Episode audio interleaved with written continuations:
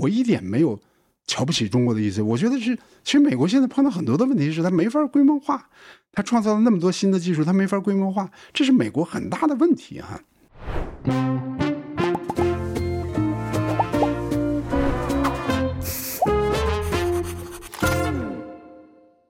我是范志伟，我是绿莎莎，欢迎收看《匪夷所思》。这一次呢，我们还是要谈中国了哈。那这一次主要呢是要谈谈中国这个制度。OK，我们前面两集呢，呃，其实大部分是在谈中国改变的可能性嘛哈。嗯、那呃，我们一个请的是王志安，一个是龚资神，这两位都是中国到海外的华人，这样子很有名的 YouTuber。大家有兴趣的话，还是可以回去看一下啊。那我们这一集呢，想要我想要谈的是中国到底有没有制度优势这件事情。嗯啊。然后讲到这件事情呢，其实我每次说我在问这个问题，就是中国这个制度啊，到底好不好？很多人会跟我讲说，你管好你台湾就好了，你管我们中国的制度好不好？OK？但是我要讲哦，为什么觉得问这个问题很重要？我从台湾角度来看，一大堆人在讲两岸要统一，OK？我觉得台湾将来是有可能要用中国这一套啊，所以我觉得我问清楚这套制度好不好，我觉得很重要。这第一个，第二个，我觉得就是学理上探讨也很重要吧。啊，我觉得中国这个制度跟欧美的这个制度明显不一样，所以我很想要知道啊，所以他对于这个民主制度啊，他有没有提出对他的这个缺点有没有可能有提出这个改善的方法嘛？哦，所以我觉得问这个问题是重要的。好，那。为了问这个问题呢，我们就请到了这一位，呃，真的是美国非常非常非常有名的大学者，就是黄雅生。嗯、那有关他的简历，我交给路易莎莎。那黄雅生教授其实也是在中国长大的，只是他青少年时间在中国。那那甚至他有讲到，如果你有去听他的 podcast，他有讲到，其实当年八九六四天安门事件的时候，他其实是跟着朋友骑脚踏车出北京，然后还碰到这个准备要进到那个广场里面的这个解放军。那这事件之后，他就全家搬到了这个。呃，搬到纽约，然后并且在纽约就学，然后工作，然后那目前就一路在美国的学界学界任职。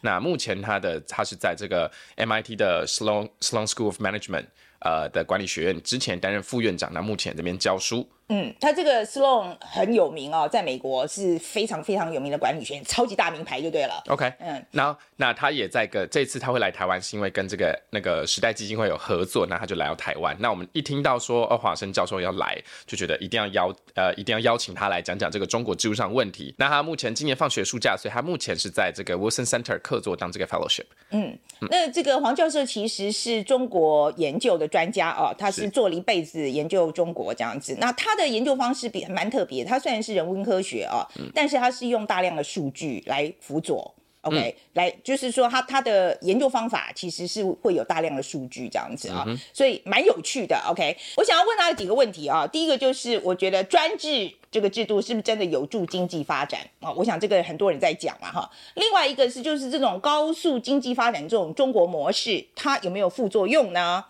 那另外一个是黄教授以前在接受访问的时候，曾经有举过一个比喻，我觉得很有趣。他就讲，就是说，哦，这个中国啊，现在情况呢，就有点像是经济发展是朝南韩的方向，但是政治制度是朝北韩的方向。嗯，我就很好奇啦，就是这两个这么不一样的制度，就是。这样子真的能够并存吗？啊，然后另外一个就是创新的问题了。我知道我一再问这个问题啊，很多中国网友非常不爽。对，然后呢，很多中国网友会说，这个中国在科研上，尤其在科研上啊，是没有创新的这个问题的。他就，而且他们就是说，这个科研上面是很开放的。那我也想知道，这个黄教授对这一点他的看法是怎么样？嗯哼，好，来。好，那黄教授其实他有讲到，他其实著作讲到，其实这个中国模式到底特不特别？这个黄教授可能之后就会讲到，因为他之前专门这个为这个出了一本书。那另外一件事，其实我想讲的就是一个香港这个角色。就黄教授我在做研究过程里面，他其实强调了香港在这个中国经济快速发展，尤其这些科技巨头发展，他们扮演的重要角色。那我想看看黄教授怎么评断这个呃，二零一九年这个反送中事件结束之后，中国等于是香港这个呃门户被中国自己玩坏了，他怎么看这件事情？这是第一个。那第二件事情就是讲到，其实呃，川普上任之后，这个美中竞争情势加剧嘛。那黄教授其实他是等于是，虽然他一直都在美国做研究，但他其实跟中国呃也是呃中国在商界还有印度的商界都有一些往来。那包含学术界其实定期会有一些交流。那他身为这个在前沿，他怎么观察这个美中贸易战去影响中国呃中美两国在学术跟商业上的这个影响？而且他怎么看这个后市，谁会是？比较是有可能胜出的这一个。那最后就讲到，那学讲到学术自由，其实呃，大家如果有兴趣的话，可以去看那个呃黄教授跟另外一届非常呃另外一位非常有名的这个中国研究学者叫余茂春，他们其实那个时候在德州的一个基金会，他们其实有进行一场辩论，就是美中在学术上到底要不要要竞争还是合作？呃，余茂余余茂春，我介绍一下好了，他其实是川普阵营里面也也算是他的中国专家，就是中国通，他们的中国通。嗯、那其实他们就一正一反的辩论，那所以我就想问黄教授，学术。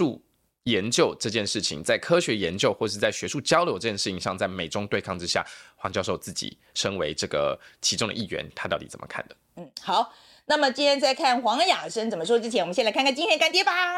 嘿，大家好，我是赛赛，我是敲边鼓。OK，好，那上一次我们是开团卖锅，卖锅，这一次我们要卖吸尘器。但阿姨，这个吸尘器对哈，这样没有在打扫，你为什么要卖吸尘器？我我拿来 骑当扫把骑可以吗？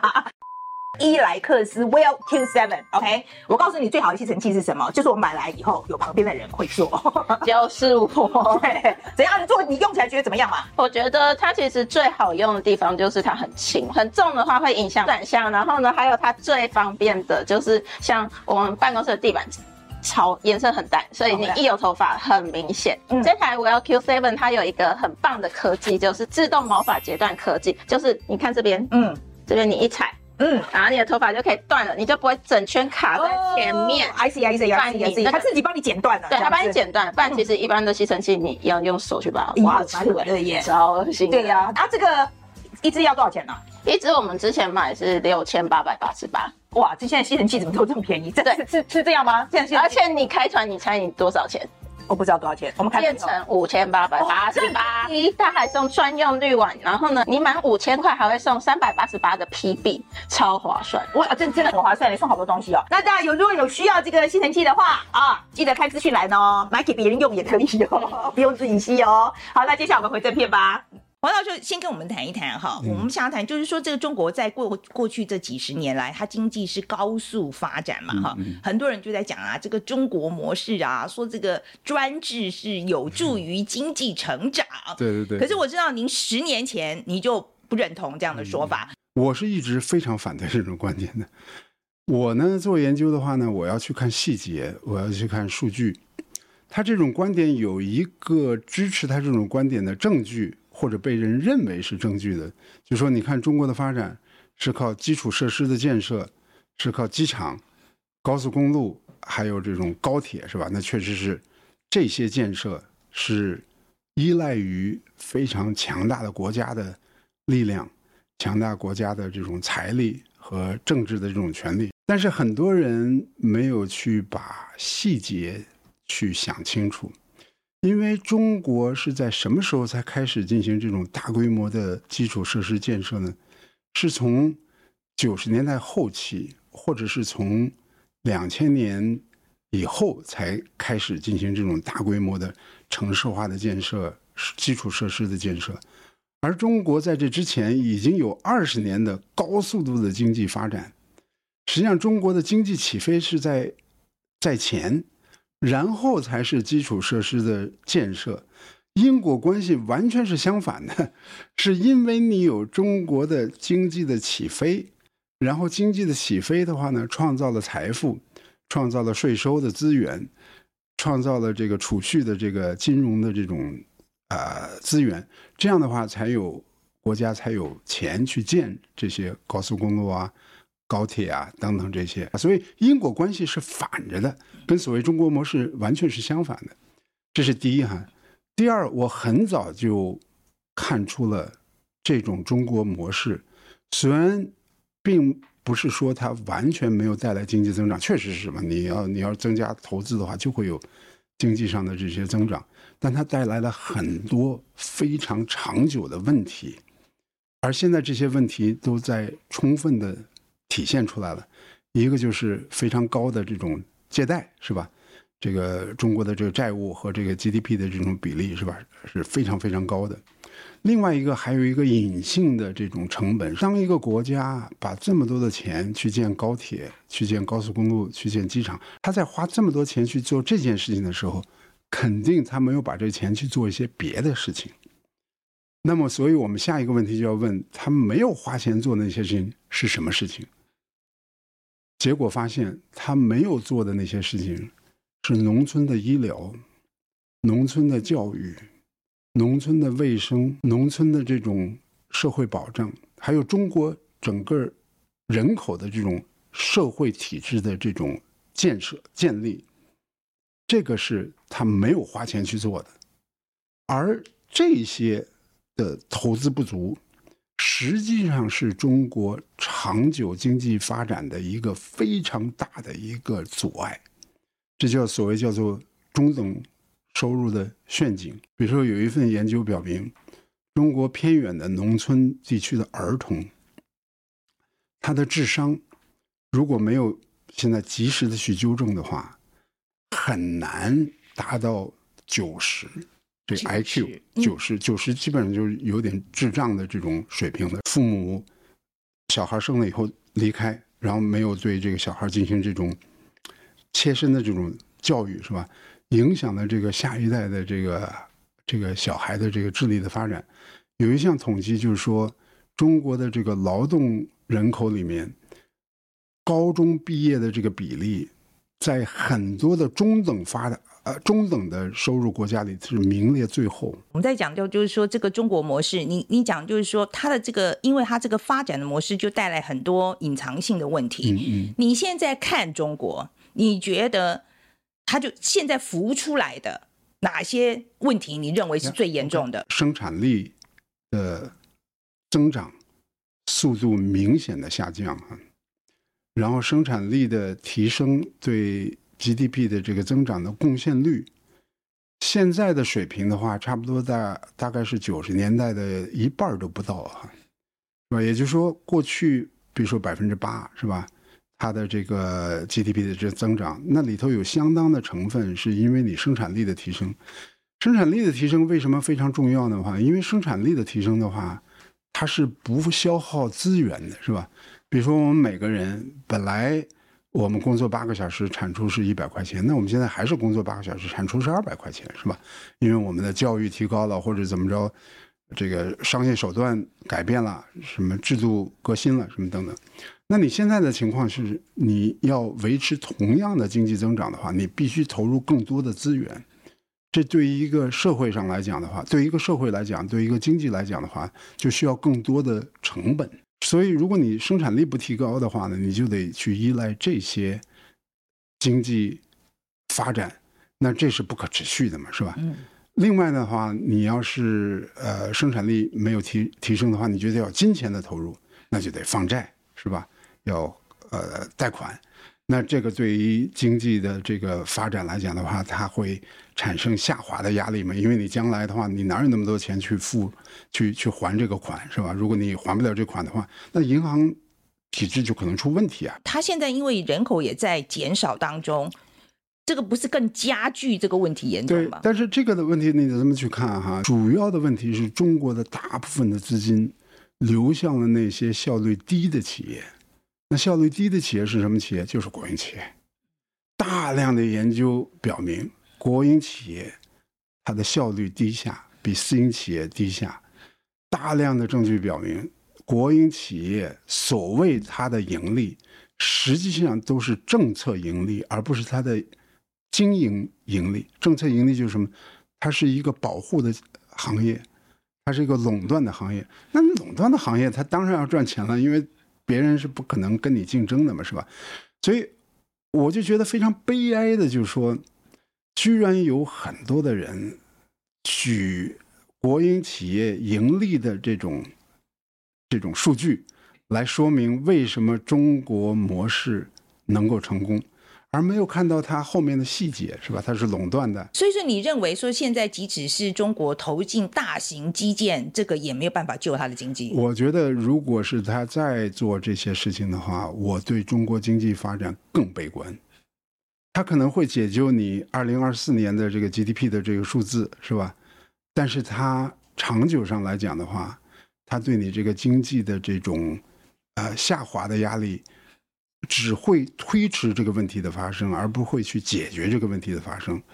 我认为现在比较理智的，应该是不要去追求 GDP 的百分之多少的这种增长。我觉得应该追求的是什么呢？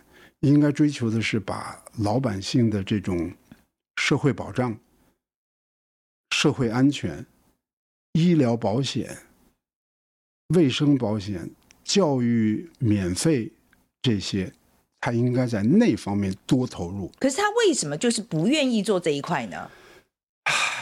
这个就是，这就是体制的一个很大的缺陷。因为中国的这种体制的话，他奖励官员，他是以 GDP 的业绩来。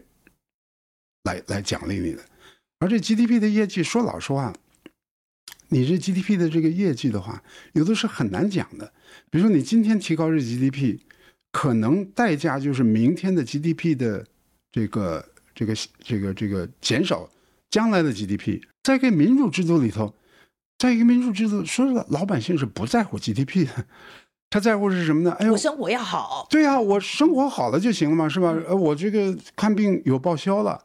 我的小孩要上学，我不用交那么多的学费，是吧？他关心的是这些东西，而这些东西的话，自然而然就会提升一个国家的国民的智力水平，是吧？这首先你教育的这种投资，刚才就不会出现我我刚才说的那些情况，是吧？小孩的智商，是吧？这个不是我做的研究，这是斯坦福大学的一个经济学家做了几十年在中国非常详细的。田野调查，非常非常详细的数据，揭示的中国现在面临的一个很大的人力资本的一个挑战，是吧？这是很多人不知道的哈。他有一本书叫做《啊看不见的中国》（Invisible China），那本书揭示的问题就是中国模式的成本，而这个成本是影响中国几十年。今后几十年的发展的是吧？嗯，可是教授，我必须要讲，我必须要讲哦，有很多呃，就是我我看到的是很多西方学者哦，很很多 liberals 也还在讲哦，他就是说就是要这个大政府进来做，他们还认为中国这样做是看长远哎，对，他觉得我们这样子，比如说只就是选民这个马上照顾这个，他他觉得很短视。对对对对，我觉得正确的看问题的方式是，美国的事情作为美国的事情去讨论。中国的事情作为中国的事情去讨论，你这么去看这两个国家的话，我觉得在中国，我们绝对需要的是更多的市场经济，因为中国的政府是非常非常强大的，是吧？非常非常具有垄断的，在这个基础上，我一直是认为中国是需要更多的自由化的，而且中国是一个专制的体制。我认为，在经济方面的改革，在经济方面扩大经济自由，也是在另外一种方式来去限制它的政治上的集权。根据美国的情况的话，我在美国，我就会说，政府应该增加它的权力，应该增加它的投资，是吧？我觉得在美国应该有它的自己的产业政策，应该要进行相当规模的这种。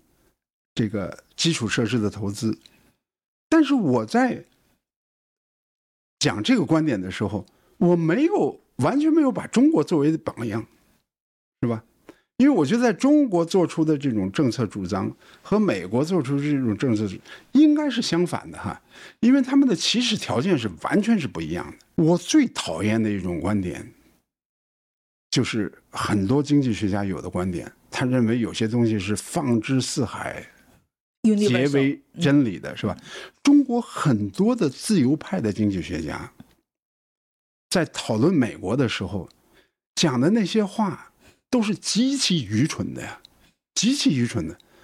他们觉得中国政府权力很大，所以他批判美国的时候呢，经常是批判美国权力，呃，政府权力。也是过于强大，那根本不是这么回事嘛！是一个是民选的，一个不是民选的。所以我我我我自己的观点，就是我并不是两面派的观点。我在美国是支持美国政府应该加大投资，多一点，多一点，哎，多一点是吧？中国我是支持市场要多一点是吧？我觉得这两者之间没有任何矛盾。嗯，就像一个医生看看一个这个呃这个这个病人，嗯。来诊断他的这个胆固醇是过高还是过低，然后给的处方也是不一样的。嗯，对，这个我可以理解。好，那我们现在在讲，像美国跟中国这两个制度，现在美中竞争，很其实就已经进入这个局势了嘛。我可不可以问一个很粗暴的问题，嗯、就是说你现在看这个美中竞争，现在谁赢啊？对这个这个问题以前粗暴，但现在已经不是特别粗暴了。Oh, 就是说这个.这个你要从过去这两年的经济表现上来讲的话，那美国的经济表现是非常杰出的。嗯，最容易看的可能是股票市场了，但是就是在股票市场之外，是吧？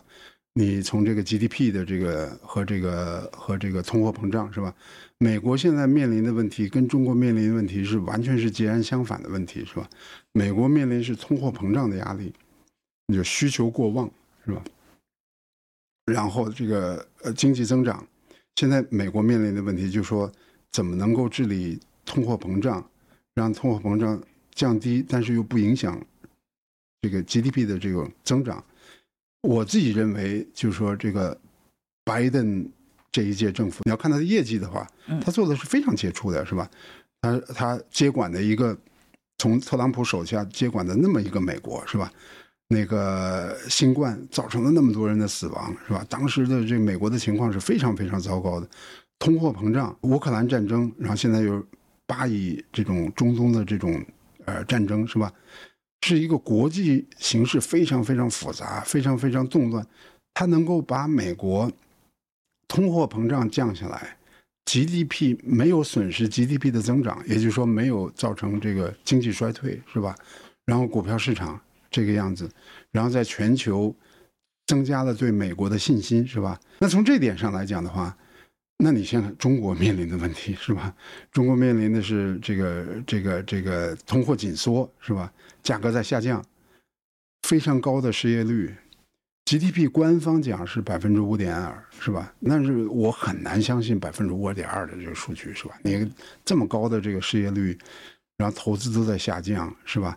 然后价格也在也在下降是吧？那现在中国绝对是处于一种非常的被动的这种局面是吧？嗯这个的话呢，在一八年贸易战的时候，你在网上就可以查。我当时预测就是说，贸易战会损失美国，但是对中国的打击要大于对美国的打击。嗯，我在一八年是已经做出这种判断，包括技术上的封锁也是，我觉得对中国的这个打击要远远大于。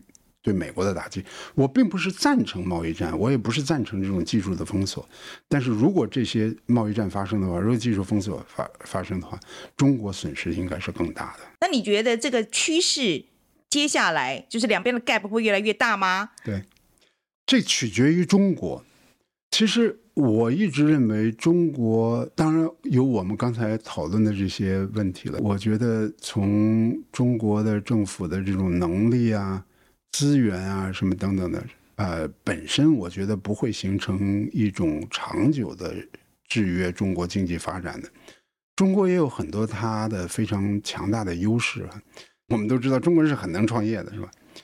然后从这种竞竞争的这种态势，是吧？中国人也是非常能竞争的。你看美国的这种经济的发展，它有一个非常强大的动力是大学创造的这种科技知识，是吧？MIT、斯坦福。然后通过这种孵化，然后通过这个创投，是吧？然后形成经济发展的动力，是吧？有一个这个对 MIT 的这个这方面的研究表明，就是说，如果你把 MIT 的教授、校友等等的这些公司，他的这个收入额给他统计上来的话，它相当于世界第十一大的经济体，是吧？真的是非常不得了的一家大学创造了一个跟一个第十一大的经济体。一样多的这种经济价值，中国在这方面是很有潜力的。中国在过去也发展了非常强大的这种创投这个行业，日本也没有这些东西，是吧？然后，所以就是在在传统的金融以外，中国有相当发达的这个创投行业。这个你看，台湾在这方面，那显然是跟中国差距很很大嘛，是吧？然后你有创业，有创新。有金融的这种支持是吧？有这么大的这市场，另外这个劳动力的这种纪律性和它的这个，比如说跟呃印度比是吧？它的受教育程度什么等等，那是很大的优势。所以我觉得中国经济如果政治上不去给他做这种干预的话，成长增长二十年、二十五年、三十年不应该有任何问题。你以前在一个 podcast 有讲到，就是说习近平治下中国，他在经济上朝南韩发展，然后但是在政治上他是朝北韩前进这样子啊、哦。所以现在，嗯，好，那这样子一个方式，他他有办法变吗？就是说他走得出来吗？所以所以所以所以这里头就要要有一个做一个选择嘛，是吧？就是说经济像南韩，政治像北韩，这是不可持续的，不可能是这样子的，所以。你现在面临的选择就是这么一个选择，你或者是把经济也变成北韩，或者是把政治变成南南韩。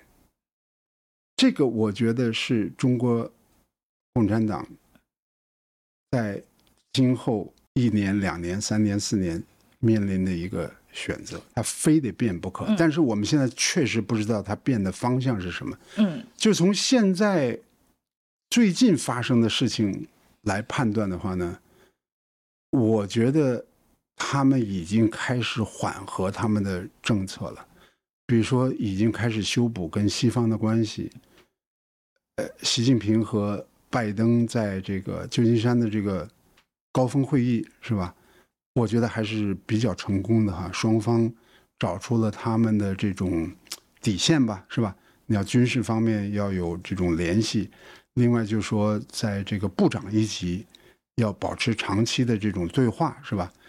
呃，我觉得这是一个好的事情哈。呃，从美国那边来讲的话，他是非常担心台海危机，是吧？你现在美国现在已经面临乌克兰、中东什么等等，他而且北韩、南韩，谁知道会发生什么事情？所以从他们的角度来讲的话，他们非常不希望台海这边又出现一个新的变局，是吧？所以。我觉得对于三方来讲，对于台湾、对于美国、对于大陆来讲的话，从客观角度来讲，最好的状态就是保持现状，是吧？也不是独立，也不是统一，那是这种比较暧昧的这种状况。我觉得这是我认为这是一个最好的状况。所以呢，就是说，但是我们要说，就是说这个外交上的这种调整，是吧？会不会带来国内政策的调整？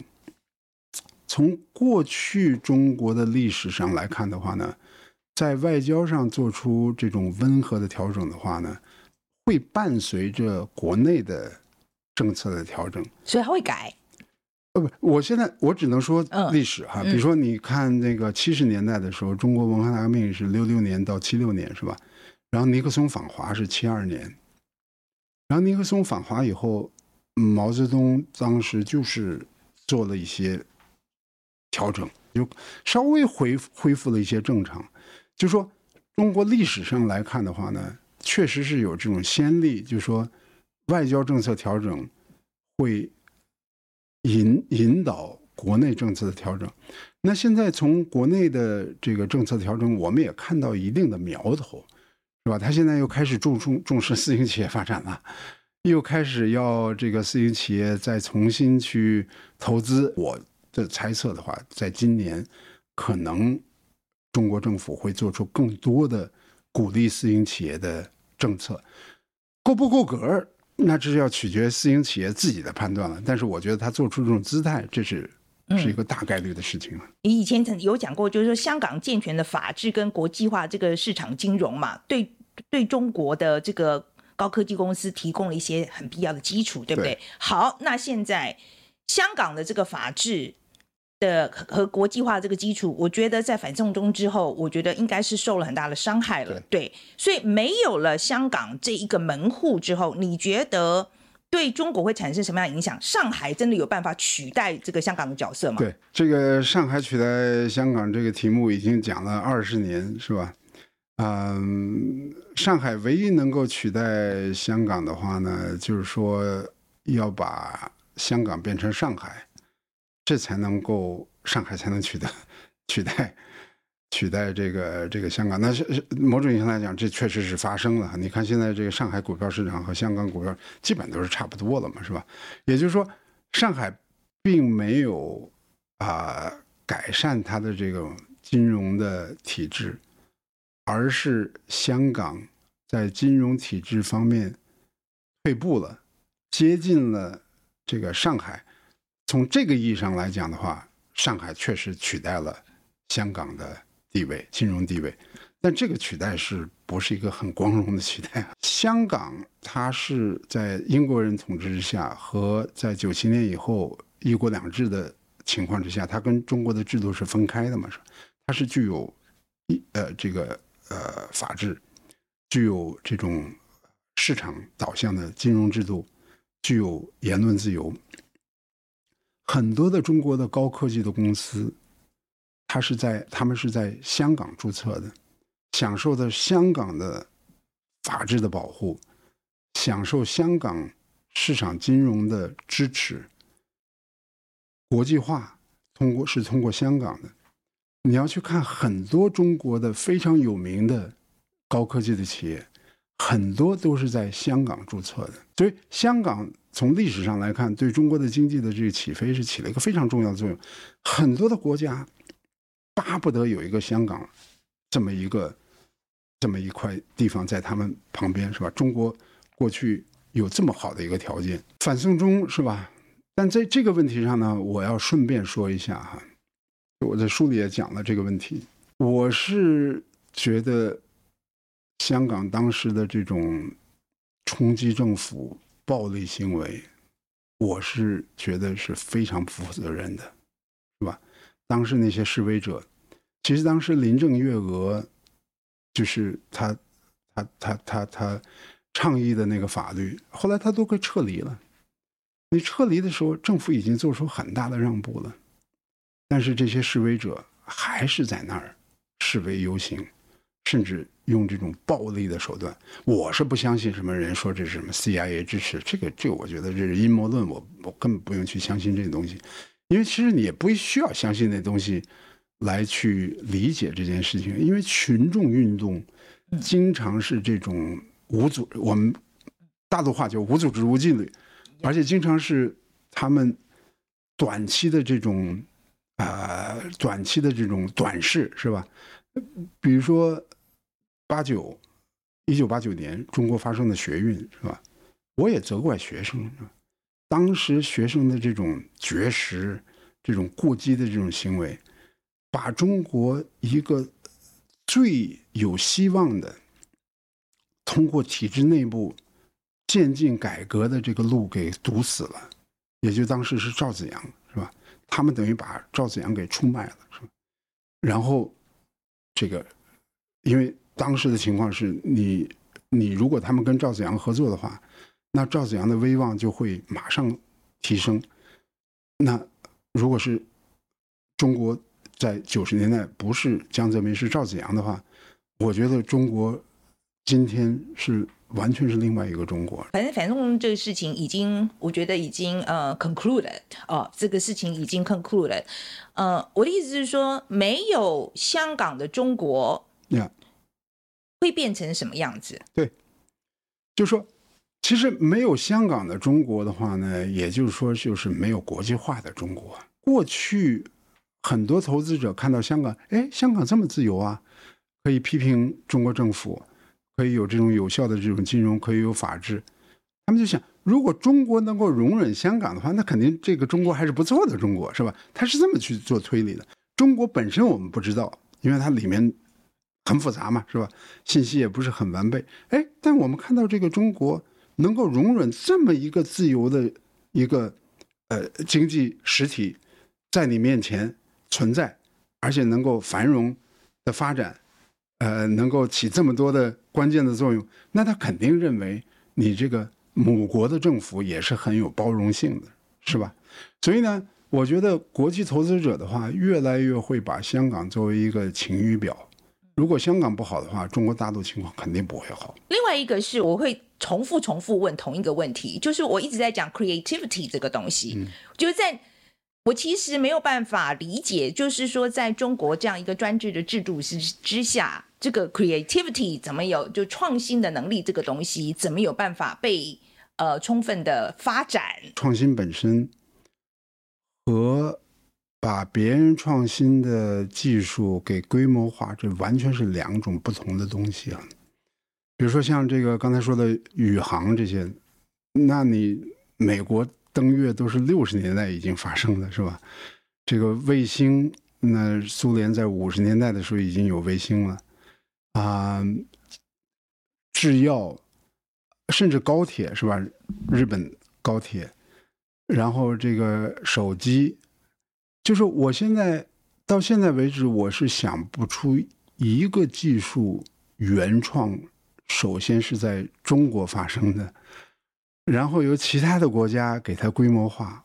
我们看到的都是反着的例子，就是中国这个体系，它有一个非常强大的一个优势，就是它把一个创已经被创造出来的这个技术规模化，它比别人做的都要快。这个和创新这是两回事情，这是完全两种不同的概念。我们一定要搞清楚这这这之间的这种区别，是吧？我并不是说中国完全没有创新的，中国有有有创新，但是你要是说从这个创新的这种，就是我们现在天天用的这些产品、技术什么等等的，那中国的创新我没有去数啊，那可能占的比例是非常非常低的。我一点没有瞧不起中国的意思，我觉得是，其实美国现在碰到很多的问题是它没法规模化。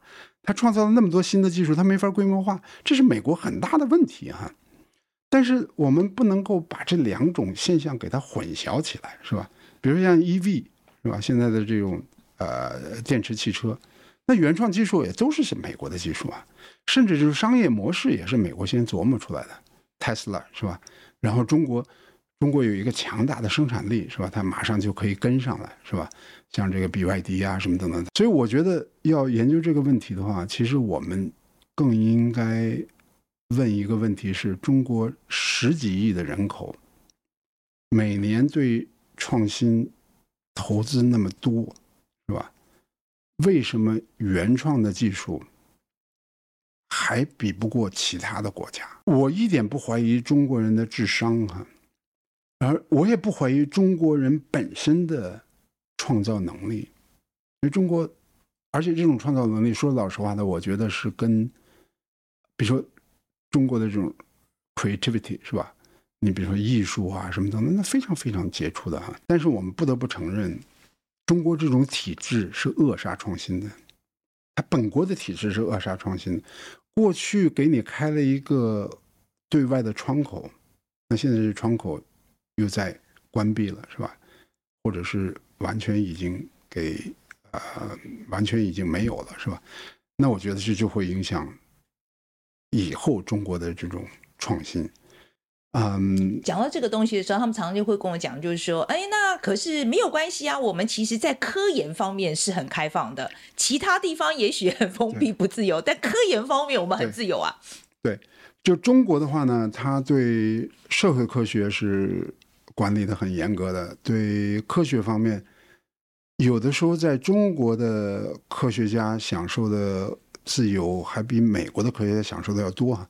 因为美国，比如说搞生物学的，有很多伦理上的生物呃道德啊这种限制，是吧？首先我要说的哈，就是说这个科研里头有一个非常重要的是要跟别人合作，那这里很重要的是要跟国际合作。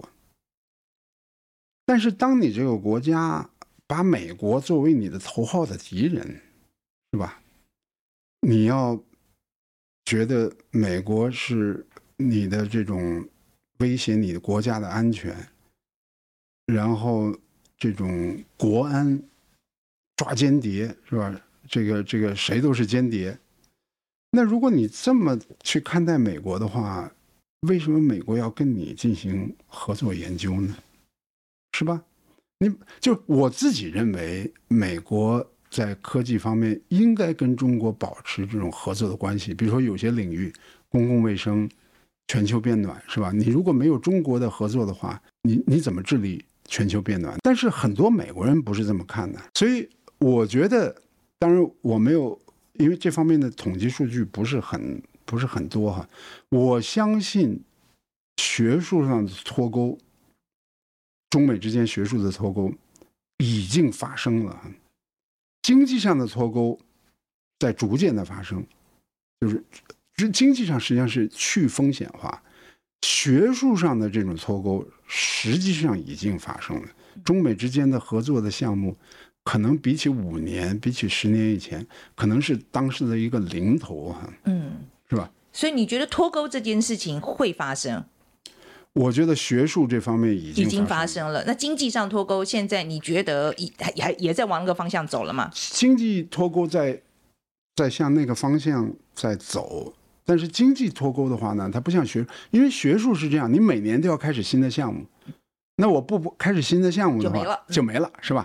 或者是五年一次，或者十年一次，但它不会像经济似的，你经济你在那设厂，你那厂子在那儿，我不可能拍拍屁股就走掉了嘛，是吧？它这这个是比较难的。今年和明年是非常关键的呢，因为我认为这种趋向性如果。在短期之内不给它逆转的话，它就会永远发生下去。嗯，逆转这个窗口是越来越小，时间会越来越短。你的新书啊，提提出了一个新的模型啊，就是说用国家支持的规模跟思想的多样性啊。对，呃。你觉得这是一个新的模型？跟大家解释一下这个概念，好不好？在零三年的时候，那时候我看读了一本书，就说一个国家越大的话呢，它就会出现多样性。那多样性的话呢，多样性越多越越高，程度越高的话，这个国家越难管理。比如像欧洲是吧？呃，比如说像福利搞得好的国家，是瑞典啊什么这些国家，它都是单一民族。因为你都是一个单一民族的话，我交税，然后享受的这个高税的这个福利的那些，那那跟我是差不多嘛，都是北欧的这种民族，那我不会产生这种这种不高兴的这种感觉。当一个国家比较变得多样性，比如像印度啊，多样性的时候，它的管理的这个这个这个成本就会提高，是吧？但是大国也有大国的好处嘛，也有。强大的国内市场啊，什么什么等等这些，所以这本书就讲，就是说，他们有个数学模型，就是说，在什么样一种情况下是一个最佳的模式，就是不是那么大，也不是那么小，是吧？他是他这本书是讲这个东西的。就当时我读的也挺受启发，然后我在写这本书的时候呢，我就在看中国的历史，中国在隋朝的时候发明了这个科举的这种强大的工具。这实际上是很了不起的，从它的这种作用上来看，是很了不起的。但是呢，问题是什么呢？就我刚才说，科举制度是吧？它统一了思想，但它消灭了多样性。它消灭多样性以后的话呢，它就泯灭了中国的技术的发展。中国其实，在有一段时间的话，是全世界最领先的科技大国，是吧？这个科技和呃科学和技术发明等等的是吧？领先四大发明啊等等都是领先于其他的文明的，其领先于欧洲文明，领先于穆斯林呃文明是吧？但是科举我们有个数据库，科举制度建立以后，大概有那么三个世纪左右的话，这科举制度变得非常的强大。然后中国的科举就开始，呃，中国的科技就开始走下坡路，是吧？所以我的书里就讲，就是说，一个国家如果有经济的发展，如果有科技的发展，一方面它确实是需要国家的能力，但是它也得需要相当程度的多样性，这样才有创造力，是吧？才有思想自由，才会挑战挑战权威的这种思想，是吧？这两者缺一不可。如果只有国家强大的力量的话，没有多样性的话，这个国家就会变成一个非常的死板的国家，变成一个非常僵硬的国家，是吧？那就跟清朝就是这样子的嘛，是吧？国家的权力非常的大，但是没有任何的思想自由。如果只有思想自由，没有这种国家的，那可能会出现内战啊。那我们现代社会的话呢，我觉得就是在这两者之间应该找一个平衡。那我认为，中国在改革开放，在邓小平的时代，虽然政治上它还是一种独裁的制度，但是它有经济上和这个教育和科研方面的这种开放，有一定的多样性。邓时代的这种成功，是吧？经济的发展、科技的发展，是归结于当时的开放，另外是有一定的这种政策、政治上的支持，但是现在的这种状况又没有了这种开放性，还是那么独裁，而且更独裁了，比那时候更独裁了。那我觉得这绝对不是一个成功的模式。嗯，好，呃，我们谈一谈印度好不好？OK，印度就是说你的那个以前写的文章啊、哦，好像您对于印度后续的发展蛮看好的。嗯，你可以跟大家问一下为什么？你你觉得对印度的看法？你甚至认为它将来会表现会比中国好？就是说，很多的国家哈和公司也是这样，它能够发展好不好的话，你像我打网球也是这样，就是说，很多的时候呢是在减少你的出错率，而不是说是单求的追求你的成功。印度也是这样，他经常做不了应该做的正确的事情，比如教育啊，还有刚才我觉得印度。又回到我们刚才说的那印印度，我觉得应该加强它的基础设施，是吧？应该加强它政府的这种这种这种力量。你让他做这个的话，他经常有的时候会做不到。但是印度从来没有发生文化大革命，从来没有发生大跃进。就从这一点上来来讲的话，一个民主制度的话，它的发生这种大规模的这种灾难性的错误。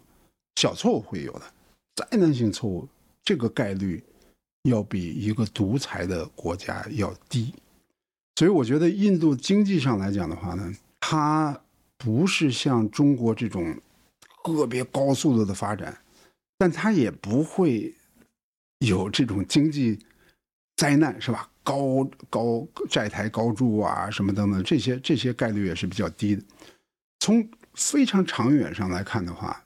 就是两种经济模式，一种经济模式是快速发展，然后呢出现非常大的波动；一种呢是速度不是那么快，但也不是完全没有，缓慢的这种。我认为第二种发展模式的话呢是更有后后劲儿的。另外，印度是一个非常复杂的国家，是吧？那么多种语言，那么多种宗教，那么多种这个呃的 caste system，是吧？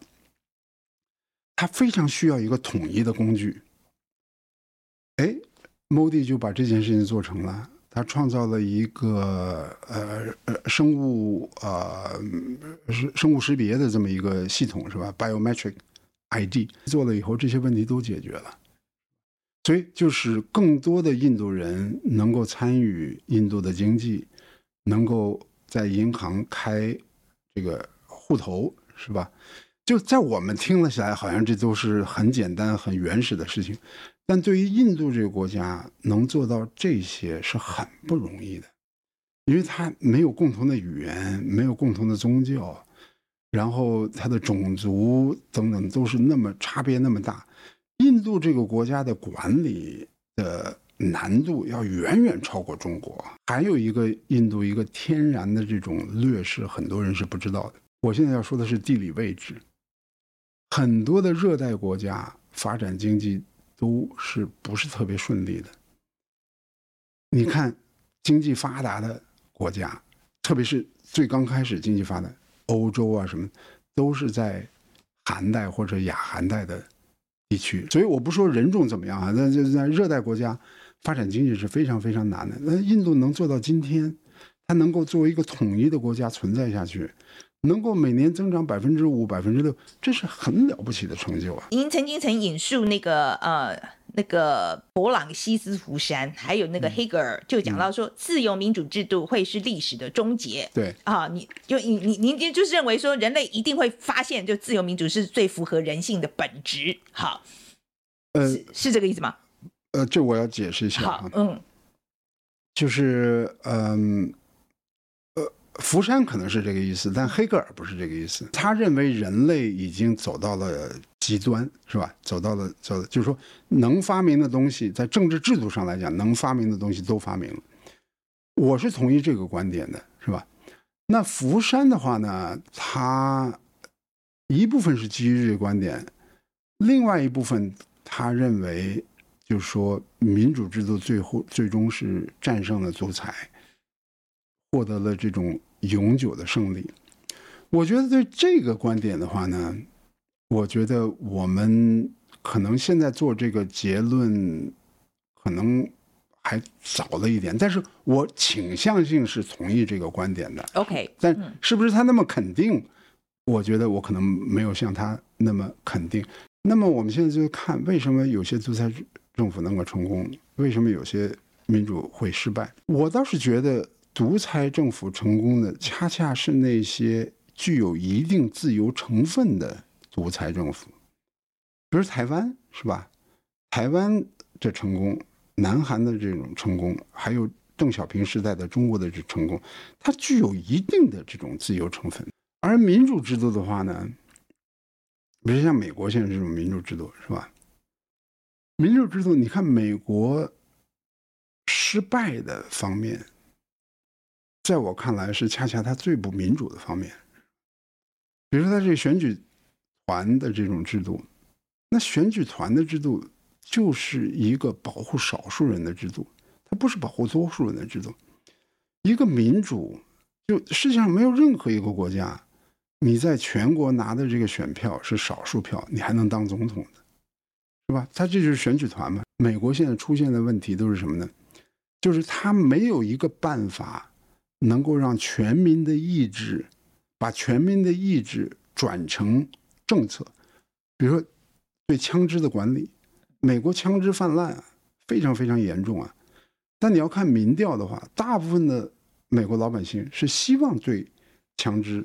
进行一定的管控，所以我现在写的这本书呢，就说，美国其实这种民主的话呢，他给那些比如说参议员个人参与过多的自由，应该限制一部分的自由，这样的话才能保护这个民主的正常的运行。那在中国没有民主，行不行得通？短期之内，如果是一个独裁制度，但是。是一个能够有一定的容忍，能够有一定的言论自由，能够有一定的经济有有相当大的经济自由的话，我觉得中国这种制度在维持十年二十年，我觉得是没有任何问题的。但是长久的，这就回到黑格尔的那个题目了。嗯，长久，我觉得民主是一个必然的。选择和必然的终点，这个我是坚信不疑的。哎，陆莎莎，那天听黄教授讲完，嗯、你感觉如何？啊、哦，我决定，我觉得非常快乐。就是，呃，我喜欢黄教授一点是，呃，有时候我们在看一些，有时候像我们自己在做评论的时候，其实我们有时候是基于我们的意识形态去讲一些东西。但我觉得黄教授讲话听他舒服的原因，听他讲话很舒服的原因，他所有的论述都是背后有大量的论据去支撑，不管这是数据也好，这是研究也好，那或是这是某一本书上看来的东西也好，所以我觉得他在讲这些论点的时候，其实特别的说服力，很扎实啦，啊，嗯、非常的扎实。对，而且有些时候呢，他其实是有学者的习惯，觉得一个问题，他觉得要先推回去前面。比方说讲香港的时候，他就会讲说，那我先来跟读者科普一下这个香港是怎么回事。对对对。可是我每次都很担心说他会讲很远的时候，哎，他就马上就拐回。来了，对，他很厉害，你不要担心。对，他逻辑很清楚。对，那天我觉得其实我们大概访了一个多小时，那要不是其实后面有时间比较紧迫，其实我觉得你不是说你好像会跟他聊两三个小时。对，我觉得我那天是我还好多问题想问哦，可是那天真的时间不够啦。嗯，不过。真的那一天一个多小时，我收获非常的多啊！因为我觉得应该是说，呃，看在看中国的时候，我想会更清楚一点。好，我们先一个一个讲哈，就是那个，比如说他讲到这个专制制度是不是有助经济成长这件东西啊？那照他的看法就是说，这是不对的，这是倒果为因的说法啊。应该应该是说，因为很多人在讲说这经济发展，就看到说啊，他们盖很多这个什么铁公鸡、高铁啦，哈，对，什么什么什么高铁啊、公路啊、机场啊，对对，就是基建的部分嘛。哦，那那黄教授的意思就是讲说你，你你不可以，就是这些其实会去做这么多基础建设，是因为经济发展你有钱了才去做了。但是事实上，当初经济发展并不是因为专制制度关系，是因为开放的关系，所以这两个是不应该混为一谈的。嗯哼，right？好，这第一个。那第二个呢，就讲到中国模式副作用这个东西。嗯，他讲了好几个，但是我印象最深刻的就是那个农村的小朋友智力发展迟缓这件事。啊，你说城乡差距的问题？对。对我，因为这听起来蛮严重的啊。那其实就是那个啊，他其实黄教授在讲的时候，他就讲到这个就是铁公鸡有这种用铁公鸡追求 GDP 背后的副作用嘛？因为你在这个社会啊、健康医疗啊、人口跟城乡上面的投资就不足嘛。你是用你的，你等于是盖很多东西来增加 GDP，而不是增加你的生产力。那我最大的 take away 其实是黄教授讲到这个中国缺乏生产力这件事情。因为其实单位人均生产力这个就是要透过教育啊、透过投资、透过医疗，让你的人，比方说我们你会学会使用 Chat GPT 了，那你可能你的工作效率又会提升。那这件事情。没有提升的话，其实照黄教授说法，他说中国就是落在这个中等收入陷阱里面。嗯，对，而且他这个其实这个决定，其实是因为他很多时候是花很多资源去巩固他的政权嘛，所以很多东西就是没有做到这个人民的身上了啊、哦。嗯，这就讲到他的那个创新，创新这个。然后创新这个部分呢，当然我知道我这个问题问了很多次，那这一次呢，我觉得黄教授是提提出了一个我觉得我比较幸福的说法，嗯、因为他就是讲说，他说这个创新这个东西呢，不能够跟这个产业规模啊，规模化，规模化这两件事放在一起，哦，又又混为一谈这样子。嗯、那中国很会的，其实是把它产业规模化。那这件事情没有不重要，它其实也很重要，不容易，也不容易。但是你要说它的原始创意，它其实是不强的。好，那所以这是创新的部分了哈。嗯、另外有关这就是那个政治。的越来越北韩，然后经济上越来越南韩这件事情，那黄教授的看法就是认为说，这两个是不可能并存很久的，嗯、所以最终呢，要么你就是全部就政治跟经济都越来越像北韩，要么就是政治经济都越来越像南韩。嗯、OK，那会变成什么样子呢？他说他也说不准，他也说不准。OK，所以我们大家就等着看吧。嗯、哼哦，我们就拭目以待，看会发生成什么样子。OK，那另外一个其实我觉得很有趣的是印度。哦、那时候其实。黄教授那时候在讲吹印度的时候，其实中间应该被人家酸了至少十年，因为他二零零三年的时候他就觉得印度的发展长会比中国好，那因为中国后来发展实在太好了，然后全世界就觉得 黄教授你在说什么？对，然后。呃，我可是即使在现在，我还是要讲，他恐怕还是少数意见哦。就是他他觉得印度会发展比中国好这件事情，我觉得应该是少数意见哦。因为大部分的我看到的说法都还是在讲说，印度不可能复制中国的经验，这是很客气的这样讲。我觉得其实基本上就是说，印度不可能变成像中国那么厉害了啊、哦。嗯、但是我觉得黄教授他的看法不一样，他他认为就是印度的这个民主制度，他也许发展会比较慢，但是他也不会出大错。